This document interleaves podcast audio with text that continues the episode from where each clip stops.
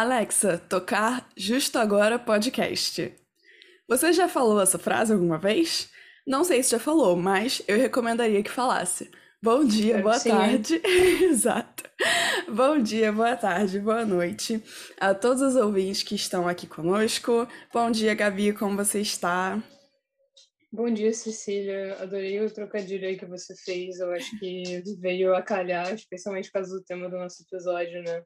Já deu um spoiler aí, a menina dos spoilers. Inteligência artificial, galera. Exatamente.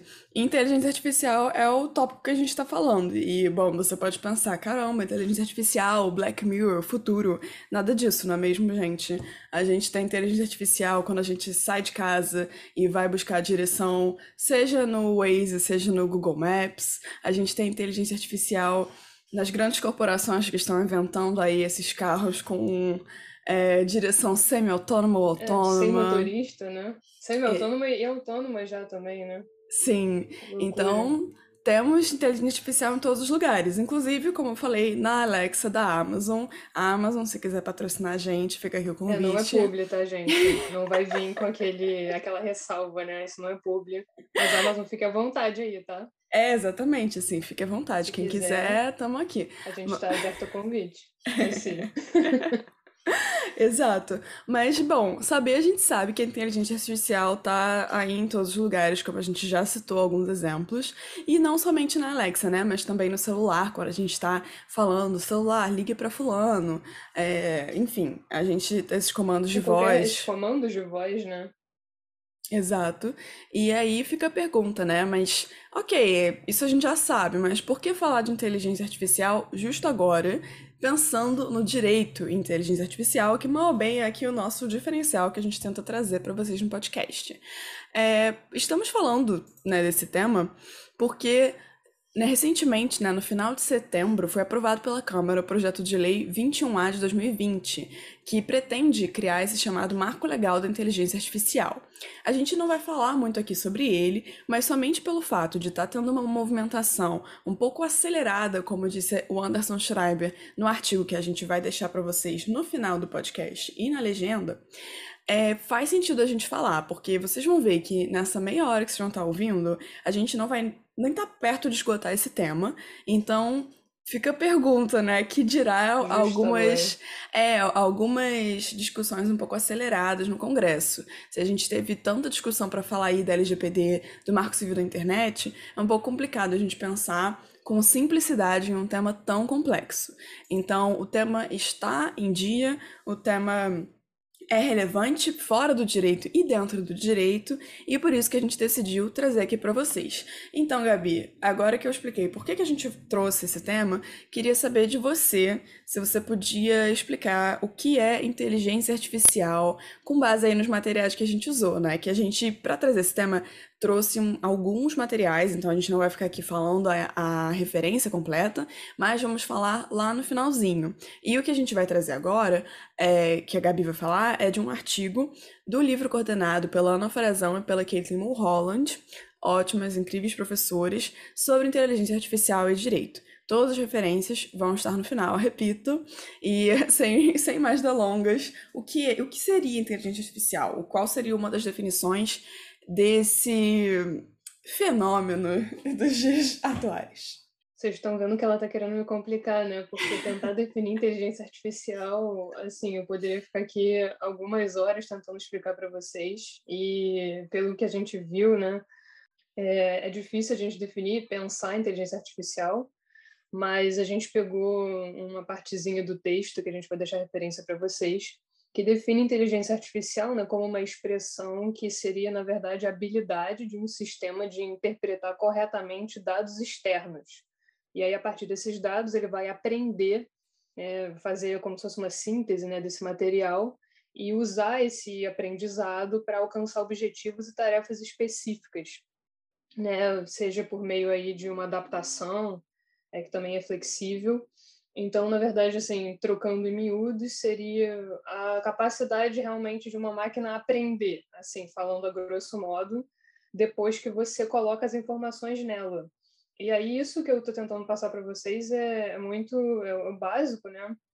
A ideia bem inicial sobre o conceito. E, na verdade, é muito mais complexo, porque envolve a forma como você vai passar esses dados, a forma como a máquina vai apreender essas informações, filtrar, e qual é a origem desses dados, né? Porque você está treinando a máquina, mas é, o que, que você está dando como combustível para que ela cresça e tome suas próprias decisões? Então, é um pouco é difícil sintetizar para vocês, mas é essa ideia, assim, a máquina aprendendo. E eu achei essa definição bem legal, a gente vai é, deixar para vocês aí todas as referências, claro. Mas o que eu mais gostei desse tema, é o motivo assim principal para eu ter tido vontade de trazer aqui para o podcast, é a proximidade com a nossa vida mesmo. Nessa brincadeira que a Cecília fez com a Alexa, eu acho que tudo hoje em dia são dados e inteligência artificial. Então, não tem como a gente também separar, né, Cecília? Eu acho assim a questão dos dados e da nossa pegada digital aí com uhum. a inteligência artificial. Sim, então, e falando. É importante fazer essa conexão, né? Total, e falando em separar, eu acho que você tocou num ponto legal. Essa mesma definição que você trouxe, né, difere esse conceito que você acabou de trazer do conceito de internet das coisas e do conceito de big data, que, apare... que apesar, né, de estarem super imbricados, né? Super conectados. conectados. Exato, super conectados. Eu tava tentando trazer outra palavra. É, exatamente. É, não são a mesma coisa, como a Gabi falou. Sim, distinção, né? É, a gente pensa em dados, pensa em internet, pensa em conectividade em relação máquina a máquina, mas não é a mesma coisa. Então, esse mesmo autor que trouxe esse conceito também aponta que internet das coisas seria mais essa ideia que os dispositivos podem ser equipados com sensores e softwares para coletar e intercambiar informação. É uma forma específica de obtenção de dados externos, também é, requeridos para o funcionamento da inteligência artificial. Então a gente vê aí que é uma definição com é, relativa à inteligência artificial, né? Não uma, uma definição pura e simplesmente de internet das coisas. E é, Big Data, com relação à inteligência artificial, o autor coloca como um conceito mais amplo que o conceito de internet das coisas, porque incluiria também dados coletados por outros meios, como aplicativos móveis de mídias sociais ou bases de dados internos das empresas. Então, é, a gente achou interessante também trazer essas definições relativas à inteligência artificial para a gente diferenciar. E eu já faço aqui um meia-culpa, um erro que eu falei, né? Falei que a inteligência artificial é algo dos dias de hoje.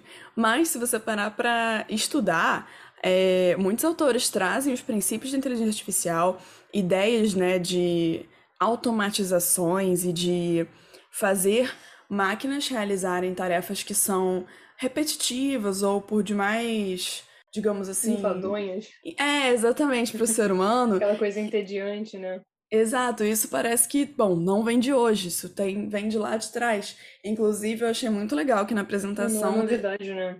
É, e na apresentação desse livro, a, a Caitlin, né, trouxe a, a Ada Lovelace, que é justamente conhecida como a mulher que deu o start na programação e tornou possível os avanços que depois vieram com Alan Turing. Então, já do século XIX, a gente pode remontar, né, os princípios do que seria a ideia para tornar efetiva a inteligência artificial. E uma segunda correção que eu trago aqui é que, na verdade, não é somente um autor que trouxe esse conceito que a gente é, falou agora há pouco, mas sim três autores: Fábio Steibel, Victor Freitas Vicente e Diego Santos Vieira de Jesus. E pulando um pouco na história agora para os dias atuais, né? Voltando aqui para a pergunta inicial, por que é importante a gente estar falando sobre isso? Por que, que estão discutindo isso no Congresso? Bom, é relevante a gente dizer que o direito, onde é que o direito entra na inteligência artificial, né? Ele entra como um sistema regulatório, assim como a ética, por exemplo. Mas enquanto a ética traz um, um, uma regulação mais leve, digamos assim, no nível da moral, o direito traz um sistema regulatório mais restritivo, justamente porque é necessário que a gente entenda se os rumos né, da tecnologia, da inteligência artificial, estão indo de acordo com os interesses da sociedade. E ao mesmo tempo que a gente sente essa necessidade de regular essas novas tecnologias, a gente tem que ter o cuidado para, primeiro, não está importando sistemas lá de fora que não funcionem no nosso ordenamento. E segundo, dentre muitos outros números que a gente pode dizer, é, a gente tem que permitir a continuidade do desenvolvimento tecnológico, porque também não adianta nada a gente engessar e impedir que haja o desenvolvimento de tecnologias, né? Desde que, claro, com responsabilidade, respeitando os preceitos do nosso ordenamento.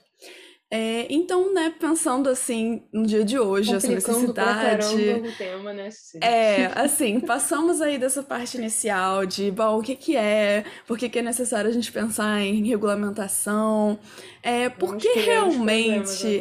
Exatamente, por que realmente é necessário a gente criar essa regulamentação? O que está dando problema? Porque, assim, a gente sabe que o direito vem atrasado, né? As coisas acontecem na sociedade e aí chega o direito depois para falar: peraí. Quem nos acompanha já viu isso, né? Que bagunça é essa? vão acontecendo, a gente gosta de trazer para vocês essas novidades.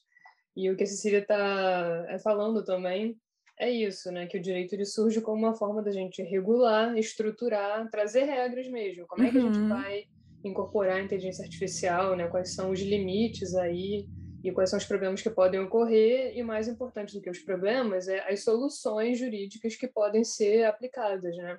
Sim. Acho que a ideia é essa. Exatamente. Então, Gabi, passando aí para a parte de problematização do nosso tema, me fala você aí. Joga bomba em mim. Exatamente. Me fala um pouquinho o que que você, o que que você enxerga como perigoso, quais são os problemas aí que alguns autores já foram apontando como problemas que o direito tem que ficar de olho. Me fala.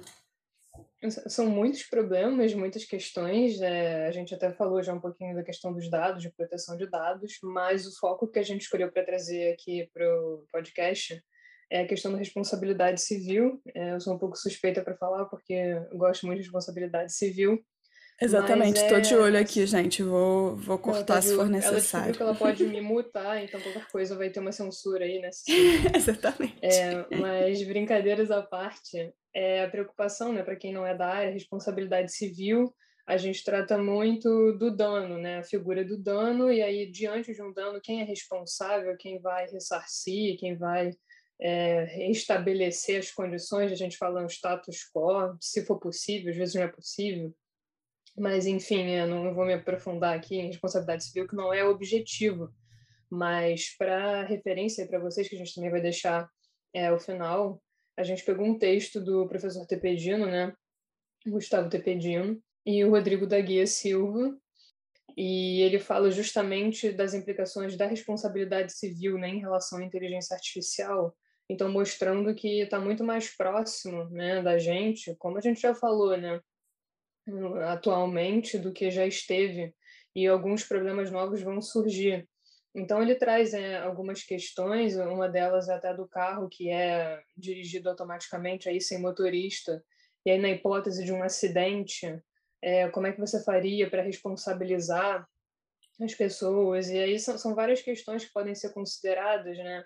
Então, desde a natureza da responsabilidade civil, porque a gente tem dois braços aí principais, tem a responsabilidade subjetiva, que depende aí da culpa da, da pessoa que praticou o dano, e a responsabilidade objetiva, que não usa esse fator da culpa. Então, ele explica que, na verdade, para a inteligência artificial, eu entendo também, até queria saber o que a Cecília acha, o mais adequado seria a gente pensar numa responsabilidade objetiva, né? Porque como é que você vai botar a culpa ali na máquina e na, em quem construiu, em quem deveria ter feito a manutenção, e se é um sistema que está ligado à internet, por exemplo, ah, mas falhou a rede Wi-Fi, então você vai responsabilizar quem instalou a internet.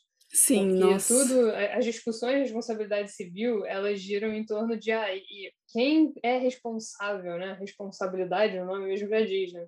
Uhum. Então, um dos problemas que ele traz é em relação a isso mesmo, né?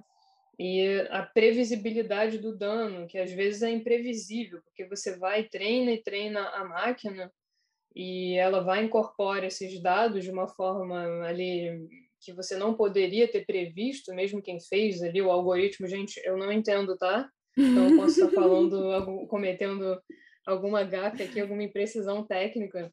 É, eu tenho amigos engenheiros aí, fiquem à vontade para me corrigir. Sim, pessoal Mas... da computação, por o favor. Pessoal da computação, é, com certeza. Mas, pelo que eu entendi, a forma como você constrói a máquina, alimenta ali a máquina, né, não quer dizer que você saiba o que, que ela vai fazer depois. Então, aí, de repente, você vê uma situação em que existe um dano aí que você não consegue prever, né? E aí, como é que fica a situação? Então, esse texto é bem interessante. É claro que eu não vou me aprofundar aqui, porque é um texto bem técnico, bem jurídico, né? Mas a gente quis trazer porque já são implicações, são, é, é uma forma aí de pensar a responsabilidade civil é, dentro da ótica da inteligência artificial. Mas uhum. a Cecília também falou, né, existem exemplos em outras áreas, a gente não vai se restringir aqui, o objetivo é, é só conversar com vocês, né, trazer mais questionamentos, mas tem na, na seara penal, né, na área aí do direito penal, Sim. Né, Cecília, se quiser né, dar algum exemplo, falar um pouco disso também. Não, totalmente. Eu. eu ia responder você falando assim, eu não tenho uma opinião formada, até porque eu lembro discutindo né, em grupo, no grupo de Direito e Novas Tecnologias, lá na PUC, lá atrás, era aquilo, né? Você vai, como você falou, você vai responsabilizar a pessoa que fez o algoritmo, sabe? É, como assim? Agora nos Estados Unidos, isso está tendo bastante discussão, porque teve, acho que dois acidentes recentes, se eu não me engano, não sei se você viu, mas isso com o carro da Tesla, acredito sim, que é. sim. Então, isso está bem em dia, né?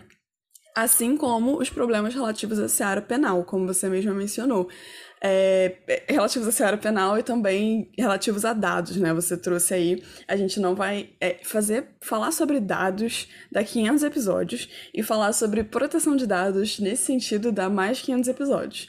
Então, trazendo só uma palhinha aqui do que a gente pode discutir futuramente, inclusive falem no que vocês têm interesse, ouvintes, nos deem esse retorno. É, um problema que me chama muita atenção é justamente de reconhecimento facial. É, muito se fala também, quando se menciona inteligência artificial, se fala em polícia preditiva, porque a gente sabe que o nosso sistema é, processual penal, por mais que contenha muitas garantias e que devem ser reforçadas, muitas vezes essas garantias não são respeitadas. Então, a gente sabe que existe uma situação de superencarceramento e, e toda uma história, né, por trás disso, do porquê quem está nesse tá no sistema carcerário está no sistema carcerário. A gente sabe que não é somente a regra foi feita de uma forma neutra, isso já não é mais entendido há muito tempo. Então, se a gente ainda vai adicionar sistemas preditivos para, entre aspas, prever quem tem a maior probabilidade, aqui eu estou falando com várias aspas, de cometer crimes, numa sociedade machista, racista, classista, isso é bastante preocupante. Então, é, assim, é, é bem, bem preocupante. Você e... vai deixar na mão de um robô, né? É, e, e a parte de reconhecimento facial também, porque não somente essa, mas várias outras tecnologias já são alvo de muita crítica com relação a enviesamento, enviesamento de gênero, enviesamento de raça. Então, é, por exemplo, muito complicado você demitir funcionários com base num algoritmo é, de, enfim, é, construído com base em inteligência artificial, se a gente entende que é, o, a cúpula, né, que tem a possibilidade de criar é, esses algoritmos, já tem um viés de gênero e raça, é, que hum, faz parte mesmo. O viés é, é um outro ponto que eu queria trazer. Sim. Já pensando na tomada de decisão uhum, no direito, uhum. né? Porque também Perfeito. tem um outro artigo e nesse artigo existe um, uma espécie de crítica em relação à aplicação aí da inteligência artificial para a tomada de decisão é, jurídica. E isso é uma coisa muito atual, né? Inclusive, o STF ele já tem um sistema de inteligência artificial que Sim. se chama Vitor. E esse sistema, dentre outras coisas, ele apura né, alguns critérios. Eu acho que, especialmente durante a pandemia, ele foi bastante desenvolvido, até porque o trabalho não é remoto mas uma das utilidades aí desse sistema é apurar a repercussão geral, que é aquele critério que eu falei lá atrás, né, da relevância social aí da causa, e que vai fazer com que o Supremo julgue, né, a questão constitucional. Então, o sistema ele já está presente, né? E Sim. são situações que estão em desenvolvimento. É, e até mas... ia fazer um rápido comentário, desculpa até estar te interrompendo, mas sobre o uso, né, para advogados e advogadas de inteligência artificial aplicada ao direito é muito positivo muitas vezes, porque aquele trabalho manual que era feito antigamente para você poder selecionar acórdãos relevantes para o seu caso é, e votos relevantes para o seu caso, acaba sendo Sim, minimizado. Mas a questão é aquela: se você está usando para um estudo, para uma questão pessoal, o máximo de dano, entre aspas, que possivelmente poderia haver seria: ah, o seu cliente talvez poderia não ser melhor representado caso aquele sistema que você está usando não seja tão bom e identificar os acórdãos relevantes para aquele seu caso. Mas quando, é, quando a gente pensa na possibilidade de utilizar isso para é, a tomada de decisão e para o julgamento de casos, né? É, enfim, de uma disputa entre pessoas, aí é complicado, porque que, é, soma. Exato, e soma, você, é. você mesma falou, né? Tem problema da imprevisibilidade. É, eu falei que tem o problema do viés, e agora vem justamente esse problema na atividade interpretativa, né, Gabi? São outros pontos, né? Eu acho que, como você falou, quando a inteligência artificial ela é usada como, na verdade, uma compilação de dados, então você quer fazer um estudo jurisprudencial, né? Supondo que seja uma boa ferramenta que você tem em mãos, uhum. é, é, muito útil, né? Tanto do ponto de vista acadêmico quanto do ponto de vista até da prática jurídica mesmo. Então, você fazer uma compilação, você saber, ah, eu quero saber como a questão X está sendo decidida no Tribunal de Justiça do Estado tal como é que o, STJ, né, o Superior Tribunal de Justiça, decidiu a questão ABC. Então, isso pode te ajudar muito. E é essa aplicação que eu entendo, né? Pelo menos eu não sei como funciona o sistema né, profundamente, mas esse do STF, eu acho que ele é utilizado ali para fazer, digamos, uma análise preliminar. Ah, tem repercussão uhum. geral, não tem, a gente vai julgar ou não vai. Então, eu acho que a inteligência artificial ela tem uma boa aplicação, como se fosse uma nuvem mesmo de dados mas você pensar em inteligência artificial é, que possa decidir, né, substituir ali o órgão julgador, e ainda mais hoje em dia, gente, porque no processo civil a gente tem um sistema de precedentes, então dependendo aí de quem decide e como decide esse precedente, né, esse entendimento do caso, ele vai ser aplicado em muitos outros casos, que tem todo um sistema. Então, você imagina né, uma situação em que você alimenta ali uma inteligência artificial e ela tem um problema, ela é enviesada, porque, assim, os dados que você vai usar para alimentar a inteligência artificial, eles foram produzidos por pessoas, então eles são, Sim. por natureza, enviesados. Né? A máquina vai interpretar, mas ela vai interpretar um dado enviesado. Então você imagina a seguinte situação em que você alimenta aquela máquina, você tem aquela estrutura, mas aí aquele entendimento proferido, aquela decisão proferida, ela vai afetar o sistema jurídico como um todo. E você reproduz então, assim, ali uma situação de injustiça, é... de opressão por vezes, né? E eu acho que é, é exatamente, porque você não sabe como é que vai ser decidido. Então isso pode afetar muito e pode ser negativo, como você falou, essa questão interpretativa Uhum. Então, a máquina ela não sabe ali no, a sutileza da interpretação da língua, a semântica, a sintática. Então, assim, eu pessoalmente acho que tem que ter muito cuidado em usar a inteligência artificial. Eu acho que a aplicação tem que ser mesmo é, para filtrar dados, né? Pelo menos, assim, eu não consigo imaginar muito uma máquina substituindo um órgão julgador, né? Um juiz, por exemplo. Você consegue? Ah, eu tava pensando aqui enquanto você estava falando e fazendo algumas reflexões, né? Que eu tava pensando, tá bom, como a gente vai diferenciar, né? Tipo, isso pode, isso não pode. Você mesmo pois falou. É. Ah, como uma compilação de dados até faz sentido, mas como órgão julgador, não. E aí eu pensei, ah, então diferencial porque a gente não quer, entre muitas aspas, confiar na decisão de uma máquina, mas queremos confiar na decisão de um julgador quando a gente está falando sobre a vida das pessoas, vamos supor. Se a pessoa vai para cadeia ou não, se a pessoa vai conseguir uma indenização ou não. Mas outras aplicações da inteligência artificial, fora do direito, são, por exemplo, para detectar, é, se eu não me engano, para a medicina mesmo, né? Detectar preliminarmente imagens que possam ser relativas a doenças, então você está falando da vida das pessoas, e no caso, uma máquina, pelo que eu entendi, que auxilia uma detectação preliminar, então, bom, em tese não é meio que a palavra final da máquina, vai ter um, um humano para além da máquina apontando aquilo. Mas até a gente falar. Mas também esse... a vida da pessoa, né? É, e ao mesmo tempo a gente falar dessa dicotomia humano-máquina é um pouco engraçado para mim. Eu tô falando, mas me sentindo meio datada, sabe? Porque a gente sabe que hoje, como a gente até falou nos primeiros episódios do podcast, tem toda uma questão da nossa é, identidade virtual e identidade física que não estão mais separadas. Tá vindo aí o metaverso do O Mark Zuckerberg. também, né? Então, O podcast, exato. por exemplo, É tudo gente não se viu virtual. pessoalmente, né, Cecília? Exatamente, até agora não vimos. Inclusive, esse encontro tá para acontecer, já que estamos Tá imunizadas. breve. Exatamente, mas vai ter, vai ter foto nos stories, já tô Vai ter avisando. fotos stories. Mas então é. E eu, Não dá pra separar mesmo. Exato, então é isso que eu tô falando. De tipo, repente, é. eu, eu sentiria a necessidade de, de um estudo mais aprofundado, até porque tem Sim, aqueles com problemas, né, certeza. de, Eu acho também. de acurácia, tem a necessidade do direito entrar, justamente porque existe uma legislação, por exemplo, na Europa, é, que, que determina, né, que a pessoa que queira saber como, por que que foi decidido uma determinada decisão por uma máquina, por exemplo, nem que seja uma decisão preliminar, que eu quero dizer, uma decisão que vai ser revisada, ela teria direito, em tese, a entender o porquê que foi decidido daquela maneira. Sendo que tem alguns sistemas, né, que tem um, um refinamento tão grande que não é possível apontar em, assim, né, nas no na nossa linguagem, como foi feito É, aquele caminho para de aquela repente, decisão. Você vai tentar é, Então, explicar pra pessoa como é que funciona, não vai dar, né? É, então, assim, e não, não somente para isso, pelo que eu entendi do que a gente leu, né? Não sei se eu entendi erroneamente, mas é realmente não tem, não tem como al- alguns sistemas. Então, eu acho que até, enfim, nos encaminhando para o final, com muito mais perguntas do que respostas, mais perguntas do que o normal. Exatamente.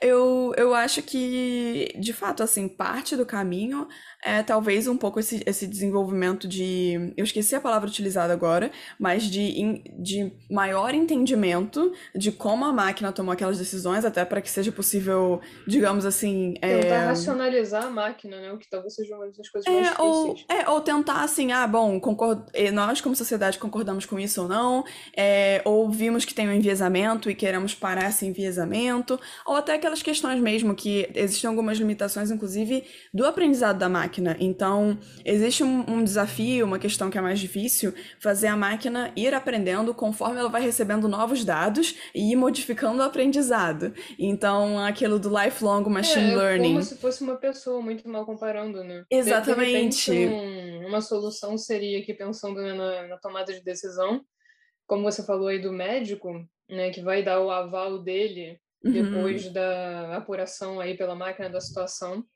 do paciente. De repente, a gente poderia imaginar um cenário em que as máquinas auxiliassem na tomada de decisão, não sei, no Ah, é. futuro. Acredito Será? que, acredito que atualmente parte disso já acontece de fato, mas eu também, quando, a gente, quando eu tava Talvez não, pensando. talvez não com a intensidade, assim, que a gente está pensando aqui, hipoteticamente. É, eu acho que numa análise preliminar isso de fato faria sentido, mas eu também tava pensando aqui, ah, é, se a gente, se o nosso parâmetro é não deixar, entre aspas, a máquina ou o algoritmo tomar decisões por nós, a gente infelizmente vai estar muito atrasada, né? Porque eu tô pensando, caramba, o Waze escolhe que caminho eu vou tomar, o Google Maps também determina isso, no É, Instagram, quando Isso eu já abro. acontece, na verdade. Exato. O Netflix escolhe o que, que você vai assistir, então, Uhum. assim, sucessivamente. Eu acho que o que muda é o grau, né? Porque quando a gente Ai. acha que é mais grave, a gente ainda confia em seres humanos como nós. Exato, e aí fica a Mas quando é pergunta. uma coisa mais do dia a dia, né? Ah, que série que eu vou ver? Ai, tudo bem. A máquina pode escolher por mim. A máquina sabe o meu gosto. Então, mas aí fica, aí fica a pergunta para outros episódios, que nesse episódio isso O nunca seria esgotado. é- Mas o exato. quão grave é essa, essa Esse bolha que a gente está máquina, inserido, é, o controle do algoritmo, a- o uso da inteligência artificial para não somente reproduzir padrões, mas mal ou bem são nossas referências, né? O que a gente entende como bom ou ruim, entre aspas, certo ou errado, o que a gente gosta, o que não gosta, o que mais aparece no feed no nosso Instagram e o quanto isso não reforça uma bolha que a gente está inserido, ou pelo contrário, Gera né? outros problemas. Mais uma vez, reforça estereótipos negativos, reforça preconceitos. Então, nossa, tá, tem muita coisa pra falar. Não sei nem se a gente conseguiu. É, se, se deixar, a gente vai até amanhã. Porque. Não, sobre esse tema, realmente, a gente já passou em outros episódios, mas, enfim, ele não se esgota jamais. Cada dia aparece uma Uhum. coisa aí. Mas já me despedindo de vocês, gente, ó, muito obrigada. Essa semana aí atingimos marcas muito legais de reproduções, Sim. número de seguidores, então estamos muito felizes esse uhum. ano, né? Uhum. Construindo esse ano aí com vocês no podcast também. Então fica o meu muito obrigado sempre. E especialmente a Cecília, também minha companheira aqui virtual, mas especialmente é, a ela, né, por, por possibilitar aí essas aventuras, discussões jurídicas. Tem sido tudo muito legal, então agradecer a vocês, gente. Sim, Gabi, muito obrigada. Pessoal, antes de diminuir o volume e pausar, não esqueçam, a gente vai deixar as referências dos nossos textos utilizados tanto na descrição como no nosso feed lá no Instagram e a gente pode também colocar no Twitter. É, e só para dar um resuminho aqui, caso alguém já queira anotar agora, o livro que a gente tá, que a gente mencionou e a gente utilizou os três primeiros artigos para além da apresentação é o Inteligência Artificial e Direito, a segunda edição do ano passado, coordenado pelas professoras Ana Frazão e Caitlin Mulholland. Já o artigo do PL 21A 2020 é da coluna do Anderson Schreiber do Jota, publicado no comecinho desse mês.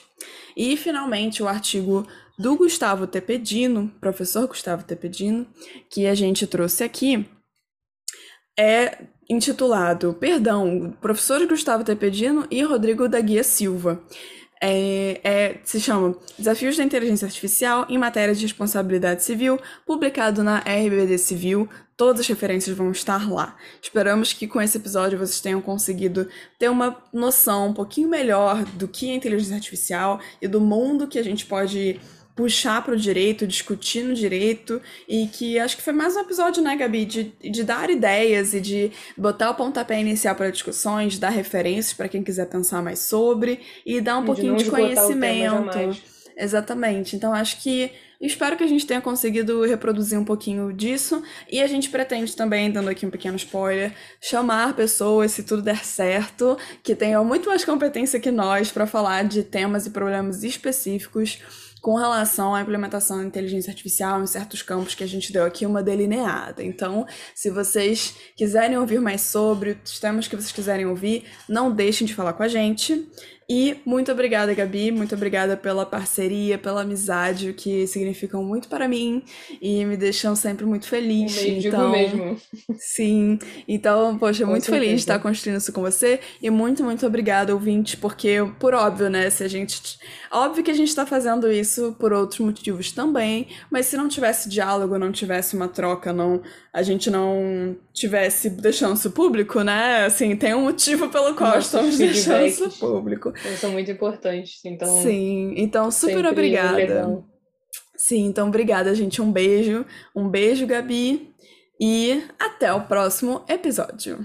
Um beijo, Cecília. Obrigada mais uma vez, gente. E até o próximo episódio.